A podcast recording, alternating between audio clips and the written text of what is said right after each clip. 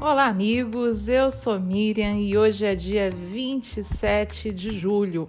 Nós vamos falar sobre um assunto que você vai ouvir muito sobre os próximos dias: reforma tributária. E é muito importante que nós saibamos o que, que é isso, do que se trata, para a gente poder cobrar dos deputados, senadores de Brasília, do governo, que eles façam a coisa certa a favor do nosso povo. Bom, eu gostaria de falar a primeira coisa. Reforma tributária, a gente fala de impostos, né? Eles querem criar impostos únicos, eles querem mudar tudo o que está acontecendo hoje em dia. Mas será que eles estão querendo mudar isso para melhor? É isso que eu vou trazer para vocês agora, viu? Uma coisa que é muito importante que existe na Constituição Federal imposto sobre as grandes fortunas, tá? Só que ele não é aplicado porque essa lei ainda não foi regulamentada. Já pensou?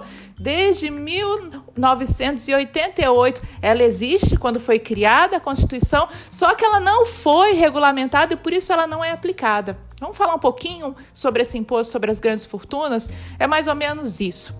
É, você, trabalhador, como eu agora, que recebe a média nacional, paga o mesmo imposto que aquele grande bilionário. Sabe? Isso é justo? Isso não é justo. Aí, em 88, durante a criação da nova Constituição, eles criaram esse imposto das grandes fortunas para diminuir essa diferença. Assim, quem ganha mais, o bilionário, ele paga mais imposto. Quem ganha menos, o povo trabalhador brasileiro, a média, paga menos imposto. Só que isso nunca foi regulamentado e por isso ele não é cobrado agora com a reforma tributária, eles estão querendo colocar a regulamentação e dizer que quem ganha mais tem que pagar mais imposto, sim.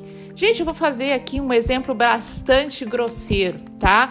Que pode ser que não seja real, mas é um exemplo, tá? Por exemplo, você, trabalhador brasileiro que ganha um salário mínimo, você paga o mesmo imposto que a Xuxa, que às vezes ganha mais de 500 mil reais por mês. Isso é justo? Olha, como eu estou falando, eu não estou dizendo que a Xuxa ganha mais de 500 mil reais, mas ela ganha muito mais do que um trabalhador que recebe um salário mínimo.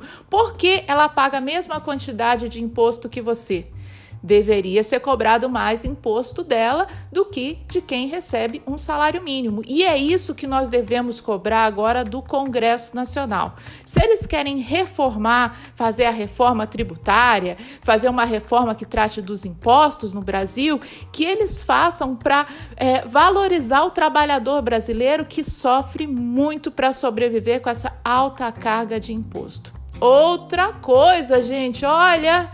O sangue de Cristo tem poder sim, e ele é por nós. Sabe o que, que eles estão querendo fazer agora? É, gente, é muito sério isso.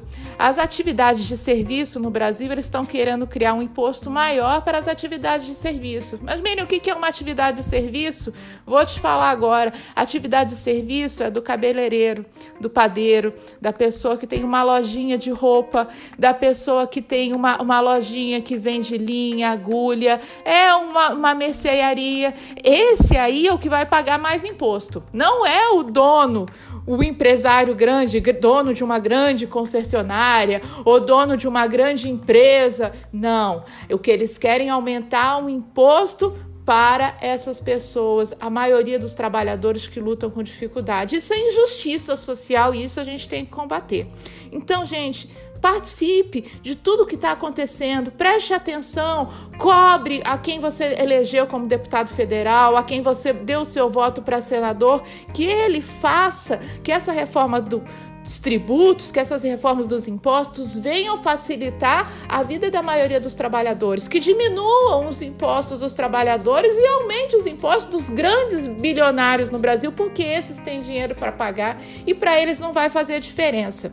Tá bom, amigos? Essa semana vocês vão ouvir muito sobre esse tema, hein? Vamos ficar de olho, prestando atenção. Se você gostou aqui das nossas mensagens, do que a gente está comentando, por favor, dá uma curtida, que isso é muito importante. Grande abraço e Deus abençoe essa nova semana que se inicia.